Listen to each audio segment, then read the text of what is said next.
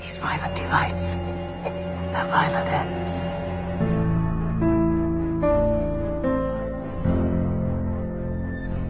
按照决定论来说的话，没有任何人能控制自己的自由意志，全都是你的身体被迫选择的。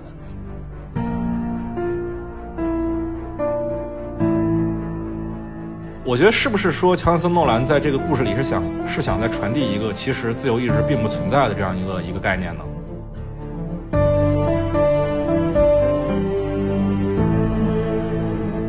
但我觉得《西部世界》可能它在某一些东西上面让你觉得它跟赛博朋克不谋而合，但它本意绝不是。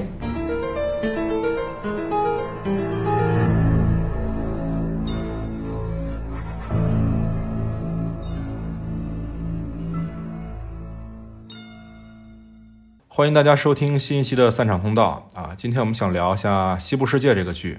这次苏老师不在，然后我请了两个我非常好的朋友，啊，一个是波尔玛，我们节目的第一个女嘉宾，还有乌鸦老师，之前跟我一块儿做过女权节目的，对这位朋友。Hello，我是叫乌鸦的少年。Hello，我是布尔玛。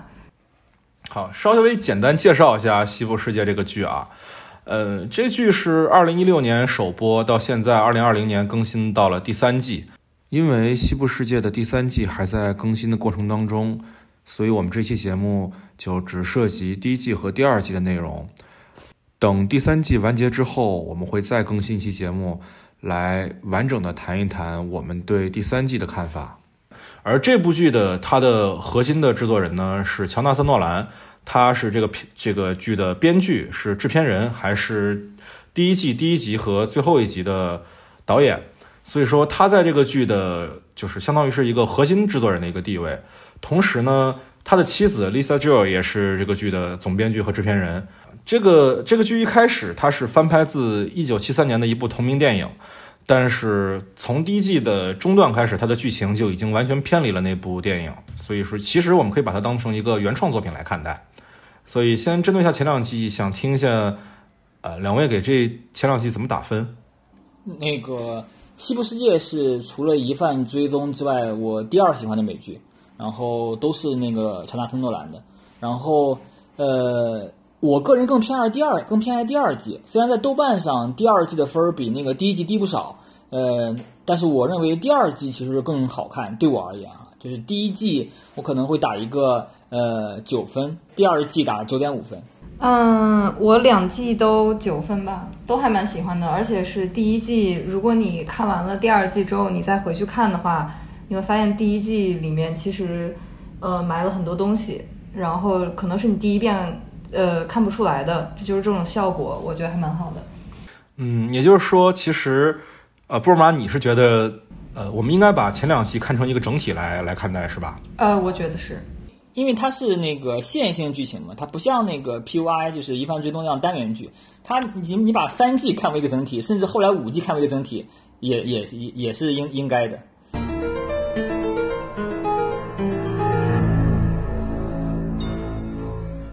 呃，首先啊，这个我们来聊一下很多人都提到的《西部世界》的多线叙事和叙事当中的翻牌。就是《西部世界》的前两季的叙述方式，其实都是从某一个角色对于一整季事件的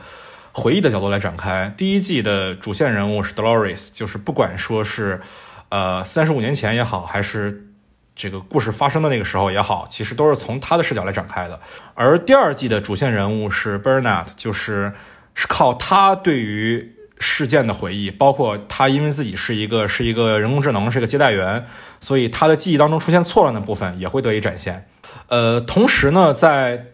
这两个角色的回忆当中，又会插很多条其他的叙事线，比如说第一季的时候，有那个老年的威廉，就是黑衣人的叙事线，有 Dolores 的自己的叙事线，而同时这两条线还被巧妙的混在一起，让你以为。存在，就是一开始你啊，就是一开始你会意识不到说存在着三十五年前这条时间线，然后还有 Maeve 那条线，还有由那个 Bernard 领衔的那个整个园区管理的那条线。而第一季最大的一个翻牌，其实就是这个呃故事当中存在着一个巨大的时间跨度，存在的三十五年前和当下两个时间线。呃，但是其实在这个最大翻牌下面，这个故事啊也有很多小的翻牌，比如说。最最最让我震惊的就是第一季第七集的时候，Bernard 跟那个那那那个女的那个上司叫什么来着？叫特特雷莎，对特雷莎，他们俩一块儿去那个小木屋，然后特雷莎推开一个那个房间的门之后，问门后的一道门说：“这个门是干嘛的？”然后伯纳德很自然的接接了一句：“什么门？”就在那个瞬间，大部分的观众都会意识到，伯纳德原来就是也是一个接待员。我操，那一瞬间就是属于我自己的整个的在美剧的观影体验当中，可能仅次于《绝命毒师》里汉克之死的那个瞬间，特别震撼。对，其实我看那个地方也是，就是之前的时候其实有点慢了节奏，然后到那个地方开始，整个剧开始重新起来了。除了这个点以外，还有包括像。其实第一季直到第十集还是第九集啊，才揭露出威廉跟黑人就是一个人这样一个点。其实也是之前大家都有怀疑嘛，因为在大概第六七集的时候，其实就已经告诉你说这个故事存在着两条两条时间线，但是直到最后才告诉你，原来之前爱上 Doris 的那个威廉就是之后非常残暴故事里最大的反派黑人啊，还有包括说。那个伯纳德的原型就是之前福特的合作伙伴阿诺德，然后还有就是在这个园区里一直隐藏的那个传说中最邪恶的人华亚特，其实就是 Dolores。就是在第一季这个大的翻牌底下存在了很多很多的这种小的翻牌，而每一个翻牌都在故事的中后段一个一个被揭开的时候，观众的观影体验是非常非常好的。每一集几乎都能感觉到这个故事之前的内容被完全的推翻掉，又完全的重建了。我看那个黑衣人的那块儿，那个我记得比较清楚。就他看到 Dolores 被修复之后，就是恢复初始状态了，就那一瞬间直接崩溃。累加上他以前累积的一些在西部世界累积的一些经验，然后让他从一个就是不太敢去伤害别人，然后暴露自己人性黑暗的一面。他加上他之前累积的那一些，就在这这一点上完全爆发。就在看到 Dolores。又跟他打招呼的时候，这个比我比较震撼。对，那个我还记得那个镜头，就是一开始威廉在进到西部世界的时候选择了一顶白帽子嘛，但在那个瞬间他戴上了一顶黑色的帽子，然后再把帽子拿下来的时候，就变成了黑衣人的脸。对对对，这确实比较震撼。然后其实第二季的叙事线，因为是从伯纳德的视角来展开的，它包括了说，呃，伯纳德。被人找到之后，这个去探寻这个事件真相的一条叙事线，还有他在刚刚第一季结束的时候，Dolores 把福特杀掉之后，那个混乱的过程当中，他是怎么逃生的那条叙事线，还有威廉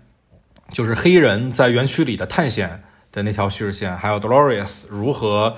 带动，包括像 Teddy，包括其他的那种。呃，接待员去去去革命的这样一条叙事线，还有梅夫自己的叙事线，所以第二季也有五条叙事线。然后第二季在这些在这五条叙事线里，还包括了我自己概括是有两个比较小的故事，一个是就威廉在现实的世界当中去制造了一个自己的假的岳父，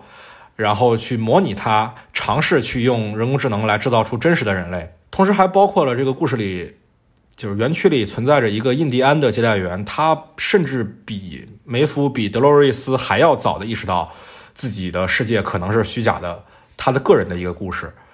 然后第二季的最大的翻牌其实就是人类本身也是可以被模拟制造的，但这点其实因为我们已经习惯了第一季的那种那种强大的反转，所以在这点被说出来的时候，我就并没有那么大的意外了。这个涉及到一个。还原论跟整体论，这个乌鸦老师说一下。呃，而且跟就是还原论就认为那个呃，我们想要模仿一个东西，我们要造造一个东西，应该根据它的原型那个的的内容进行塑造。比如说，呃，我们想会造飞机，那我们就把鸟的那个。那个分子内容一点点的学会，就知道它怎么构造的，然后就把它给那个一点点的弄会，然后去整体出来。然后整体论认为，我们不一定非得了解某个东西，我们把它的最后做的样子跟它一致就可以了。就比如说，我们我们不需要知道人脑是怎么思考的，我们只要只需要造个东西，让它跟人类也能一样思考就可以，而不是还原脑分子。这不，这个剧里边的仿生人肯定是根据整体论来做的，它它不是还原论，因为不是，因为它这里面其他的都是 host 嘛，就是，呃，它不是人变的，但是它有两个是人变的，一个是威廉那个岳父，一个是那个相当于是那个 Bernard，他们两个是就是 Bernard 原来是 Arnold，但是这个这个岳父他就相当于就是给他很粗暴的，就是把他的这 DNA 塞到这壳里面去，然后就呃很多次都失败。这是就第四集我印象比较深刻的这个 Bernard，他就不是他就是整个把它造出来，然后通过对话，然后把这个 Arnold 的这个记忆一点一点的就灌输给他，等于说是是从这个外部让他去学习的这种感觉，而不是像这个威廉岳父一样直接把东西全塞进去。Bernard 相当于就成功了吧，算是，然后这个威廉岳父就一直失败。哦，那这样看的话，确实是那个他岳父带有点儿还原论，但那个布拉德带有点儿整带有点儿那个整体论。因为他岳父是，他岳父是就是他他说他意识到自己的这个东西是自己是虚幻的，他意识到自己不是真的之后，他说人的意识是接受不了这个东西的。就他说人的意识不能接受第二次生命。对对对，就违反自然的那个规律嘛，就是那个他岳父那集和那个印第安那那集是我最喜欢的两集。嗯嗯嗯嗯，我我也觉得。印第安那集太特殊了，那集跟整体剧情没有任何关系，也不是说没有任何关系，就是像是一个独立的剧场版。番外，对对对对，对，一个一个 OVA，一个 DLC。它其实对于整体剧情上的辅助其实是很小的，就是告诉你了说梅芙把自己的精神和灵魂通过印第安人在跟自己的那个园区里的女儿去做一个交流，但他又不是说那种我强行操纵了这个印第安人，而是两个人真的产生了一种精神上的交流，而实现了一种大概是我们我们这种呃天然生命所无法实现的那种那种程度的神交。其实他为什么就是乔纳森·诺兰为什么会挑一个印第安人来完成这样一件事儿？其实我是觉得，呃，我我怀疑啊，他是不是想表达说，在以往的我们在当代社会当中被视为封建迷信的那些传统当中，其实是潜藏着一些更高维度的哲学思考的。我觉得你这有点民科。是有点民科，这听起来挺民科的。但是你说他为什么要挑一个印第安人来做这样的事情呢？印第安人的那个原住民文明嘛，本身就属于一个比较呃传统、比较封建迷信、比较相信什么轮回往生之类的叙事的那种那种民族里，让这样的一个角色来做呢，做这样的一件事儿，是不是潜藏着他对于古典的朴素的哲学里，也许存在着比我们当下更接近真理的那种的一种想象？我我我其实觉得他没想那么多。对，我觉得他其实就是用了印第安人，可能就是比较看起来比较神秘，然后可以给他加加一些戏的那种，你知道吧？你知道，就是印第安人他拿着一个那龟壳，你就觉得特正常，你知道吗？就你要是 一个我 我我我完全不赞同你说的那个什么古老的、神秘的，然后带有那个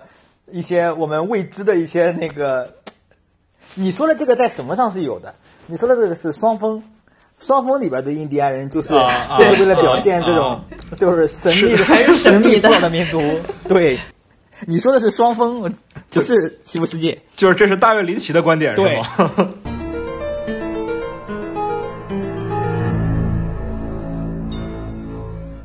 我自己对这个剧的另外一个点的关注是在于它的视觉上的。最近这几年啊，这个有一个概念还蛮火的，叫赛博朋克。其实我们在讲到很多关于人工智能的电影的时候，都会提到这个概念，就是，呃，赛博朋克仿佛就成了一种，就是关于人工智能的科幻电影的一个一个一个标准。呃，我自己的观点是，赛博朋克它是存在着两个概念的，一个是文学概念上的赛博朋克，一个是视觉概念上的赛博朋克。其实这两个概念都是从这个八十年代初期开始兴盛的，就是呃，大概在冷战快要结束的那段时间里，呃，文学上的作品呢，比如说像《神经神经漫游者》，然后电影上呢有那个一九八二年的这个《银翼杀手》。呃，在文学上的这个赛朋克这个概念，其实是我自己觉得是反乌托邦文学的一种，就是在讲社会秩序在被一个强大的力量操控着，这个力量也是人为的，不管说是政府还是资本，就是人在面对这样的巨大的权力机关面前，人是没有自由选择的。然后，往往这样的文学作品当中呢，科技大量的发达，然后人工智能跟人类的区别也在渐渐的被模糊掉。所以，这样的作品，这样的文学作品，往往到根本上是去去怀疑自由意志的存在的。但是从视觉概念上来讲，赛博朋克它只是一种视觉符号而已。呃，就是一般情况下，它会运用在创作当代的流行的文化符号和工业符号来去想象未来。比如说，《银翼杀手》当中出现了大量的霓虹色，或者说包括可口可乐的商标，包括那种呃大量的机械造成的那种冷凝水造成的雨水，然后《银翼杀手二零四九》里的雾霾造成的雪和巨大的这种钢铁森林造成的底层生活中永远是黑夜的这样一个情况，然后还包括全球化的想象，往往会带有一种东西方文化混用的一种一种视觉视觉感受，比如说像《攻壳机动队》这样的作品当中，就有很明显的一种东西方元素的杂糅。其实我觉得赛博朋克的电影往往可以视为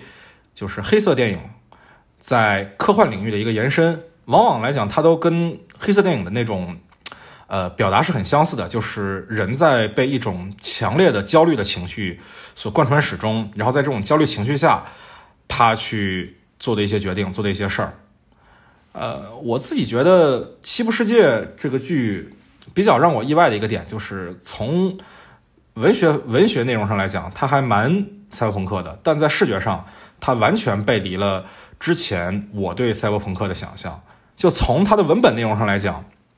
故事里的这个世界，这个公园西部世界本身是被一个财团，就是那个 Delos 控制的。然后里面的接待员 Host 他以为自己是自由的，但其实不然。这就非常标准的属于啊，我之前提到的那种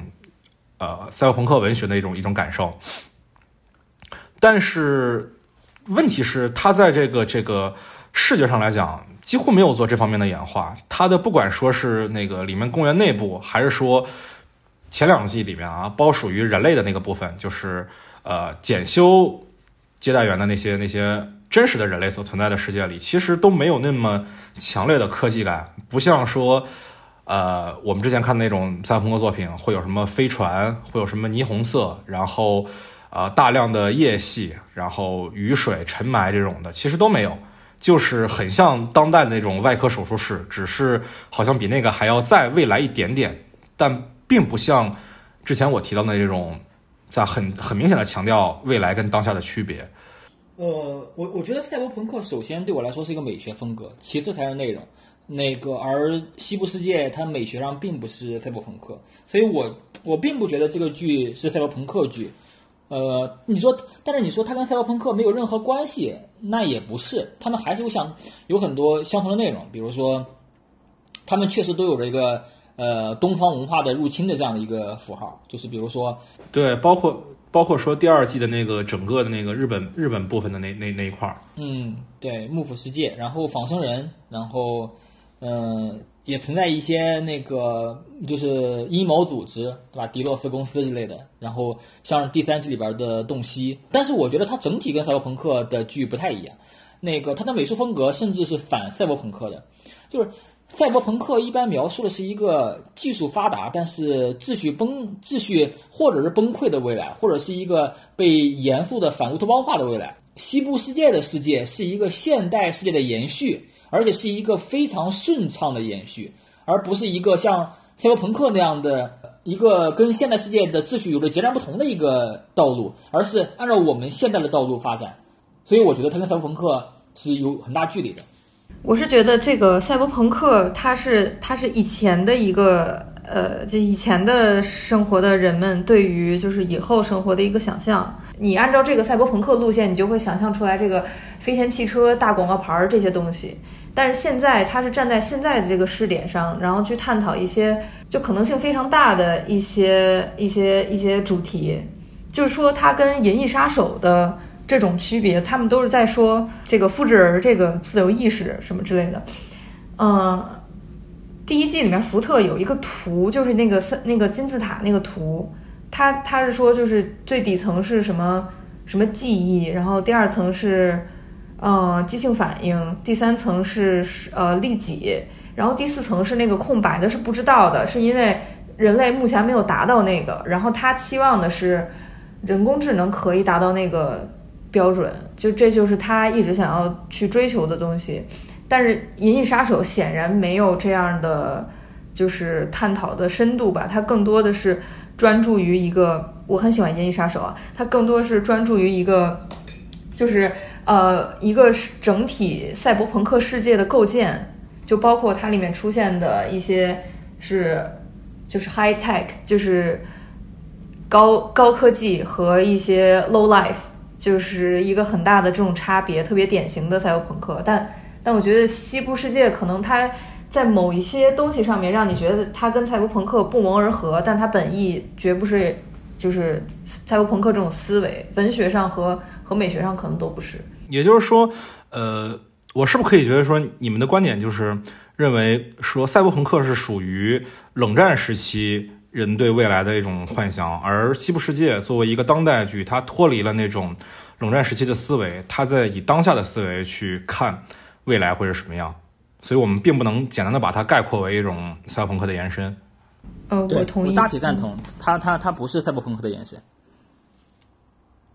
哎，顺带一提，那个呃，每每个时期对未来的想象都完全不同。就是我突然想起来了，就是一个一个游戏叫《辐射》，辐射是二三十年代吧，那个时候人们对于未来的想象也就是另外一番光景。嗯，对，因为那时候刚开始有核能嘛，所以这个对核的恐惧其实占据了就是人对未来假想当中的很大一部分。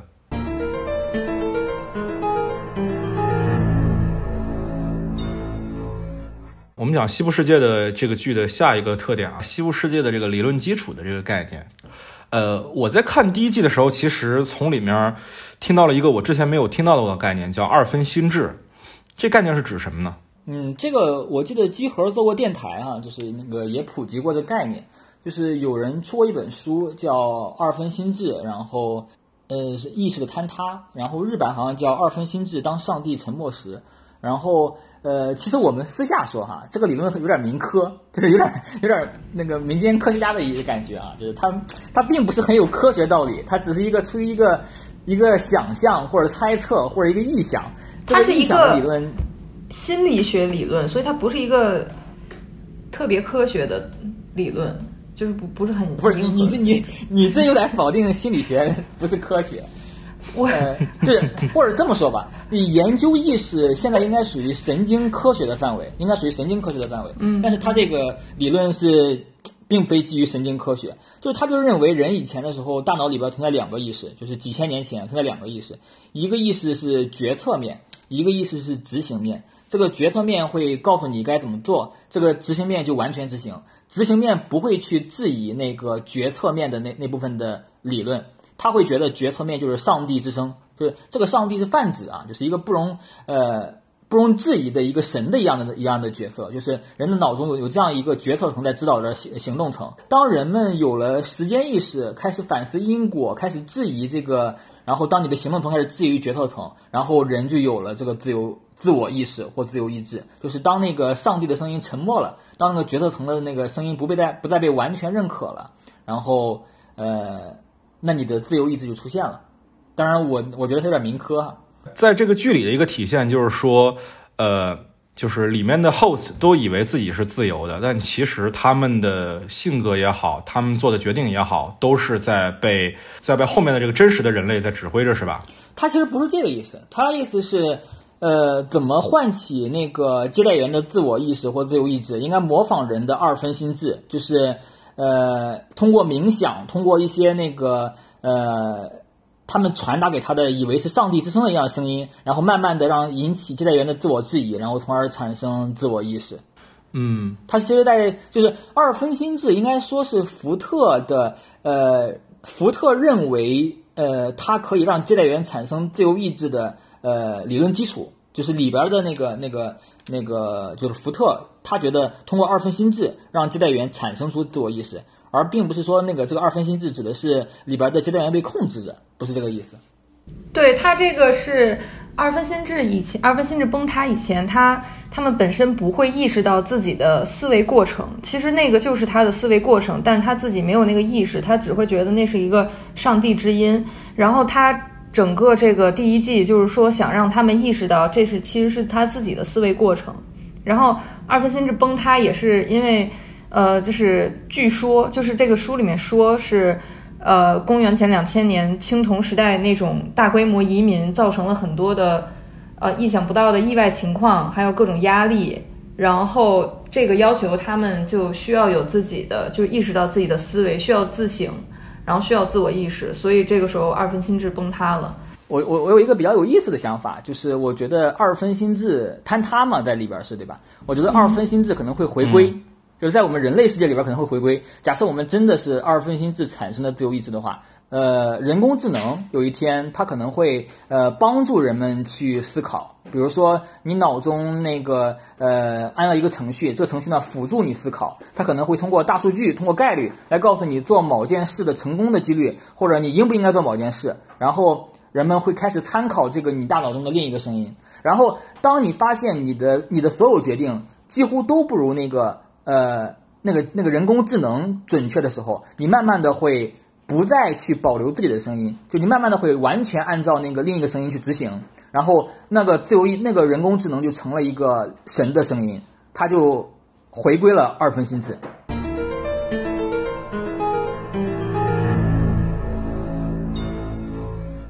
我其实看第一季跟第二季的时候，我有一个感受啊，就是尤其是第一季，第一季我们不管说是 Dolores 那条线还是 Maeve 那条线，两个女主角都在往自己的故事里以为自己是自由的，在努力，但是最后发现其实都是福特替他们铺好的这条路。那呃，我觉得是不是说乔纳森诺兰在这个故事里是想是想在传递一个其实自由意志并不存在的这样一个一个概念呢？最后的就是 Dolores 把福特一枪崩了这个结局，其实我觉得某种程度来讲，并不是意味着他是自由的，而是这是福特设计好的，福特安排好的。因为当时 Arnold 就是这么死的，然后他重复了这件事情，意味着说。你还在我的这个游戏里，你按照我的预期做了这件事情，我这件事情解放了你，使你变得自由了，但并不意味着你之前的所有的行为，你杀了我这个行为意味着你是自由的。也就是说，呃，他杀了福特这个行为本身是被福特计划好的。呃，特拉芬诺兰到底在表现他人有自由意志或没有自由自由意志，要分开看啊。就是我们把里边的人分为接待员和人类。首先，他认为人类是没有自由意志的，这是肯定的，就是基于几个原因。第一个是。呃，在第二季里边，他们去了那个锻造厂，发现每个人是一本书，每个人都是由一部分代码写就的。就是，呃，虽然人人自己认为不是代码，但是通过那些代码就可以看出人的一个思考过程和思维逻辑。那那也就是说，通过代码可以了解人的所有的决定的可能和所有以所有会做的决定。那他其实很典型的认为承认是人类是没有自由意志的。至于接待员有没有自由意志，这是这是这个他。至少到第三季的时候还没有完全看出来，福特死之前的所有的行为肯定是在福特预料的，这没有问题。就是德莱那个那个德梅会杀福特，或者梅夫会去救自己女儿，这一定是那个呃程序写就的，或者是根据程序推演的。但是福也许那个查拉特诺兰认为，呃，就是那个人工，就是那个仿生人，就或者里边的接待员，比人类更有可能接近自由意志。就是他第二季、第三季的行为或许更接近那个所谓的自由意志，但是我个人认为哈，他也是没有那个自由意志的。就无论是接待员还是人类，我认为都是都不存在所谓的自由意志。就进一步解释一下，那个之前我给集合写过一篇文章，就是第二季的时候，就是那个谈那个这里边的自由意志，就是老生常谈的有一个实验——里贝特实验。当我读过那本书哈，就是那个叫叫《心智时间》，里贝特写的，就是。他说：“那个就是人在受测的时候，呃，他会发现人在那个自己意识到思考决定之前就已经进行了选择，就是那样一个叫里贝特实验。但是他在那个书里边自己否定了这个实验，他说这个实验并不能推出人类有自由意志，就是那个人没有自由意志是是一个很早很早的理论，就是从经典物理学里边的机械论到决定论。”就是决定论认为，就是说是每个事情凡事有有果必有因嘛，对吧？就是那个，那我们说整个微观粒子或者是那个特别小的那个分子，它是有它的物理规律和它的初始量的。那第二个那个过程一定还有一定一定一定也有它的必然结果。那再往后推导，一定也有它的必然结果。那人的大脑本身也是由基本粒子构成的，所以人的大脑也必须按照物理规律或物理程序。那这样的话，人的人的所有决定都不是人的主观做出的，而是人的所谓的。物理反应做出的，那可以推导出人没有自由意志，这就是所谓的决定决定论。当然，并不是所有人都支持决定论，还是有人支持自由意志论的。就是我是一个决定论者。决定论的理论基础就是机械宇宙，是吧？对。但是是这样的，就是那个呃，决定论的那个最典型的例子是那个叫那个形容的拉普拉斯妖嘛。拉普拉斯妖就是拉普拉斯提出的一个理念，就是说存在一个妖怪叫拉普拉斯妖。他如果知道宇宙某个时间的所有数值，并且知道规律，那么他可以知晓过去和未来。那个，但是那个热力热力学第二定律否定了这个知晓过去的可能性，但是这个也不能证明人有人有人就有自由意志了，只能说那个决定论在物理学里边不是完全听得通听得行得通的，所以我觉得决定论更多的现在是一个哲学命题，而不是一个物理学命题了。它是，但它是从机械宇宙衍生出来的一个一个推论，但现在已经不用在物理方面了。对，嗯嗯嗯，从其实从决定论的角度来讲的话，就就自由意志是根本就不可能存在的，所以跟跟你是什么物种就没有关系了。对，我说一个就是，如果人们都相信决定论的一个可怕后果，就是道德的崩盘。就比如说，我们认为精神病人，我们认为精神病人不用负法律责任，对吧？就是在很多情况下，因为精神病人他们不能控制自己，那那这个就是说，不是他的不是他的自由意志，他控制不了。那按照决定论来说的话，没有任何人能控制自己的自由意志，全都是你的身体被迫选择的。对，就换句话讲，如果相信决定论的话，就是我现在走到街上这个烧杀抢掠，其实都不是我的错，都是必然会导致这个结果的。是的，就是对我我 这个我们此刻在谈论这个话题是宇宙一开始就决定好了的。对对对对对，这个这个，请请听了我们节目的朋友不要冲动啊，我们并不是在怂恿你们犯罪。当然，这个是非常非常非常古老的机械论了。我知道有很多人要反驳，说物理它不符合物理学定律啊之类的。所以我现在可以，我现在一般把决定论当哲学，而不当做物理学。好，那这个这个 关于决定论、二分心智和自由意志这个话题，我们大概就先聊到这儿啊。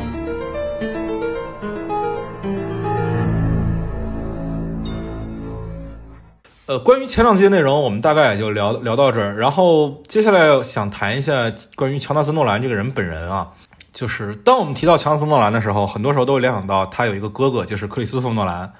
兄弟两个呢，其实年龄差有六岁，哥哥出生在一九七零年，弟弟出生在一九七六年，两个人都有英美的双重国籍，但是在文化属性上，两人的区别就比较大了。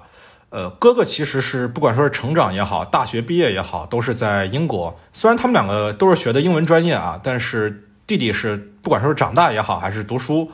都是在美国完成的。这其实很大程度上也体现出了他们俩后续的创作当中的一些区别。乔纳森·诺兰其实参与了哥哥的大多数的作品的编剧工作，比如说他是《记忆碎片》的原著小说作者，他还参与编剧了《致命魔术》《黑暗骑士》和《黑暗骑士崛起》以及《星际穿越》。他们俩的创作方式其实也有很多相似之处，都沉迷于多线叙事和情节反转，另外也都喜欢在那种强设定的故事里去跟真实的语境做一个结合。就是在幻想的背景中去讲一个极具真实感的故事，比如说他们俩合作的蝙蝠侠的故事当中，就以往的蝙蝠侠像蒂姆·伯顿版本的那种蝙蝠侠，都是很具有幻想风格的，很具有哥特风格的，在视觉上也好，在这个那故事内容上也好。但是他们俩一块合作的《黑暗骑士》就把蝙蝠侠这样一个幻想型的题材，给变成了一个很具有真实感的犯罪式的故事。对，而且他们俩，我觉得在创作当中其实都很不喜欢加喜剧元素。看他们的作品当中，几乎没有什么戏谑的内容。但是说了他们这么多的相似之处，其实他们俩的区别也蛮大的。呃，比如说哥哥克里斯托弗·诺兰从来没有参与过美剧制作，然后弟弟乔纳森呢，他主导的两部作品，不管说是 P.O.I 也好，还是《西部世界》，都是美剧。还有一点，我觉得这是他们俩很本质的一个区别，就是。虽然说他们俩都拍过科幻题材，但是哥哥克里斯托弗·诺兰他明显更关心过去和当下，关心呃我们以前做的事情跟我们现在要做的决定，而弟弟乔纳森·诺兰他的作品，尤其是这部《西部世界》啊，其实是更关心未来，关心我们未来的出路在哪儿的。作为对比，就是就是《盗梦空间》和和《西部世界》嘛，《盗梦空间》其实这样的一个题材也可以探讨说。我们的意志到底是什么样的？但是克里斯托弗·诺兰就没有往那个方向去探讨，他永远他是他讨论的更多是，就是一个一个中年男人在面向当下和过去的如何面对自己过去犯下的错的一个赎罪式的行为，就其实并不宏大，也并不关心未来。虽然它是一个科幻片没有错，但它着眼的是站站在现在如何去回看过去，而《西部世界》它明显是一个更关心我们人类未来的出路会在哪儿的，是一部更。像是我们传统意义上对科幻定义的科幻作品，我是觉得这样的，就是那个呃，克里斯多夫诺兰和乔纳森诺兰更像是他哥哥是理科生，他弟弟是文科生，或者说他弟弟是个知识分子，应该这么说。就是，而乔纳森诺而而克里斯多夫诺兰他就是个艺术家，就是他哥克里斯多夫诺兰拍《盗梦空间》的那个是理科生，并且是个艺术家，理科生艺术家。然后他弟乔纳森诺兰是个知识分子，并且是个文科生，就是他们思考的内容不一样。就是他弟弟思考的是人类的命运，或者是那些我们所哲学探讨的话题，而他哥其实就是呃一个在影视题材上寻求那个呃突破，或者是或者是一个适合造梦的人，就是他是给你一个沉浸感的梦，而乔纳森诺兰是给你一个思考。或者简而言之这样说，呃，就是哥哥诺兰比较思考比较直接，而那个弟弟诺兰他比较比较有脑子思考。我就知道，你开始了，你开始了。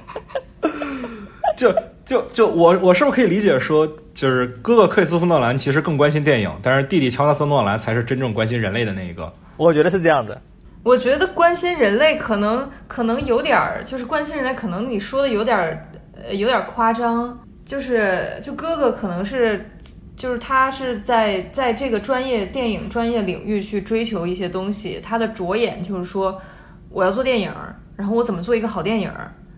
但是弟弟他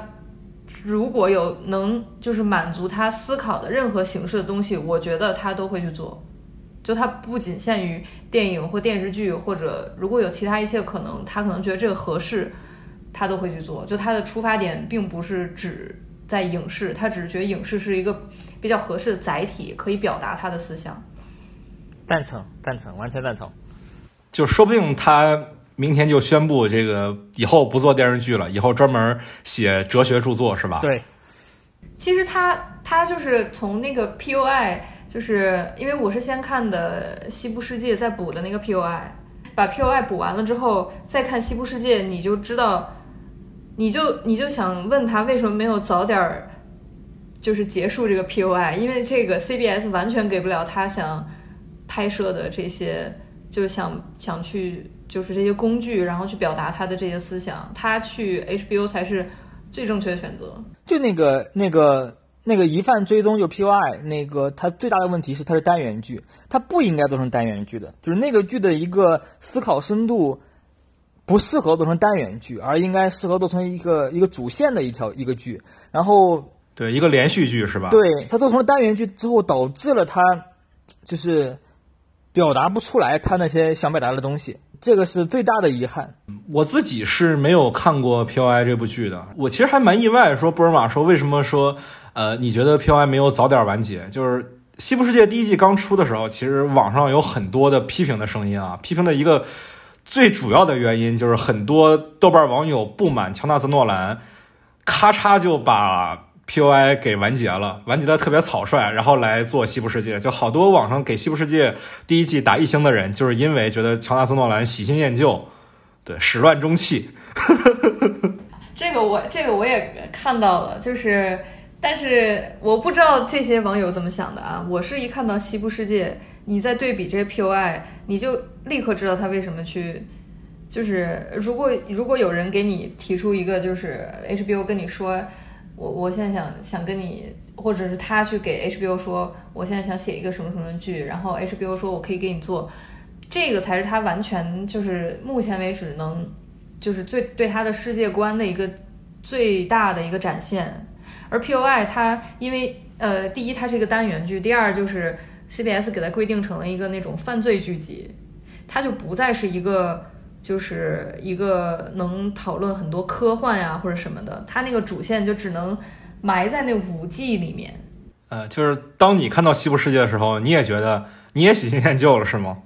嗯，可以可以这么说吧。如果他的这个观点，如果西部世界能更好的继承他的这些思想，那那为什么不去呢？为什么一定要纠结在 POI 这个上面呢？我我我有点好奇啊，因为我自己没有看过 POI，我还蛮好奇说，就是你们是怎么看待这两个作品的中间的一些内在的连续性的？因为我不了解 POI 啊，我你能不能讲讲这件事情？那就是两两者呃都有一个都有一个机器上帝。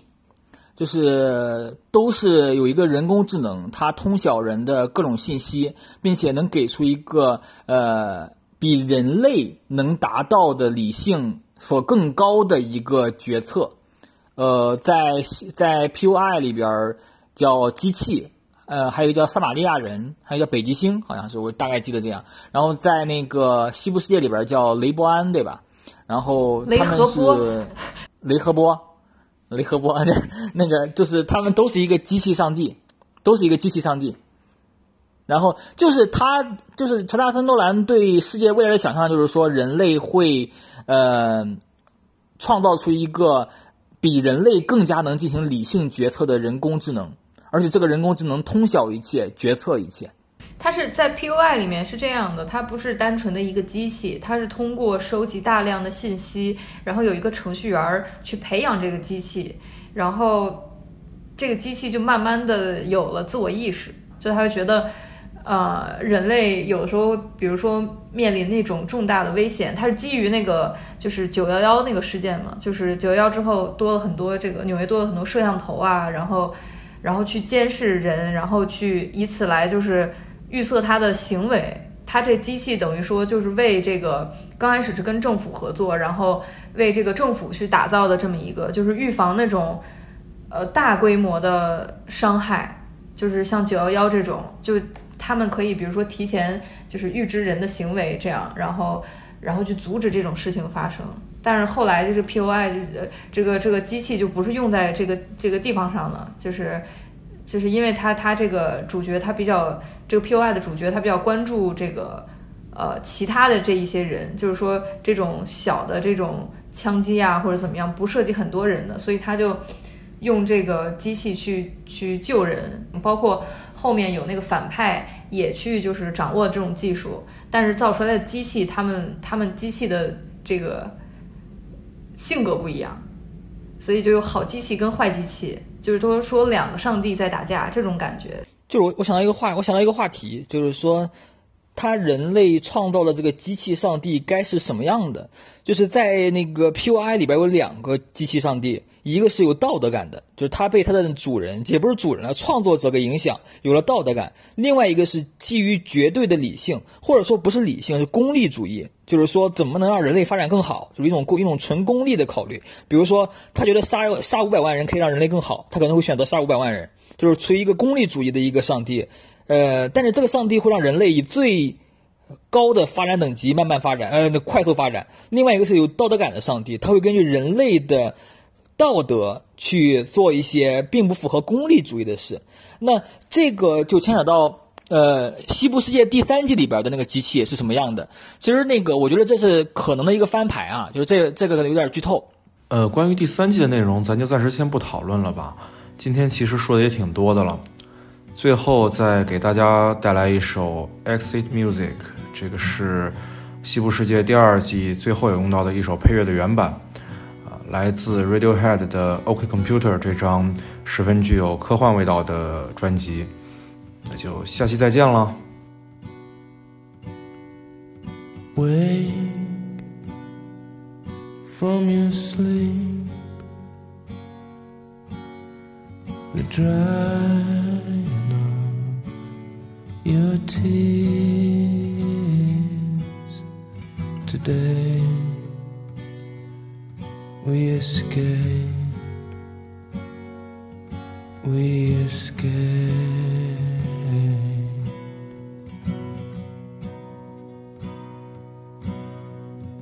Pack and get dressed before your father hears us before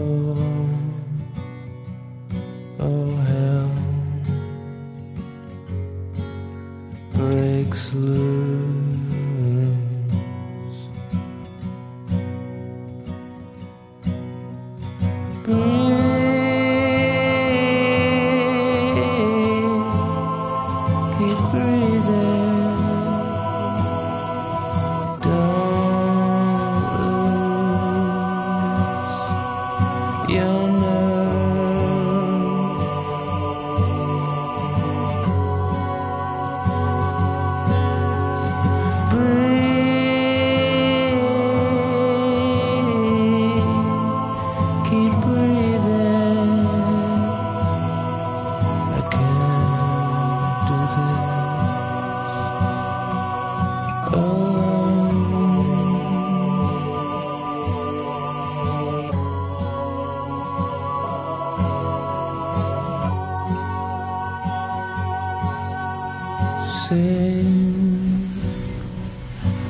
a song,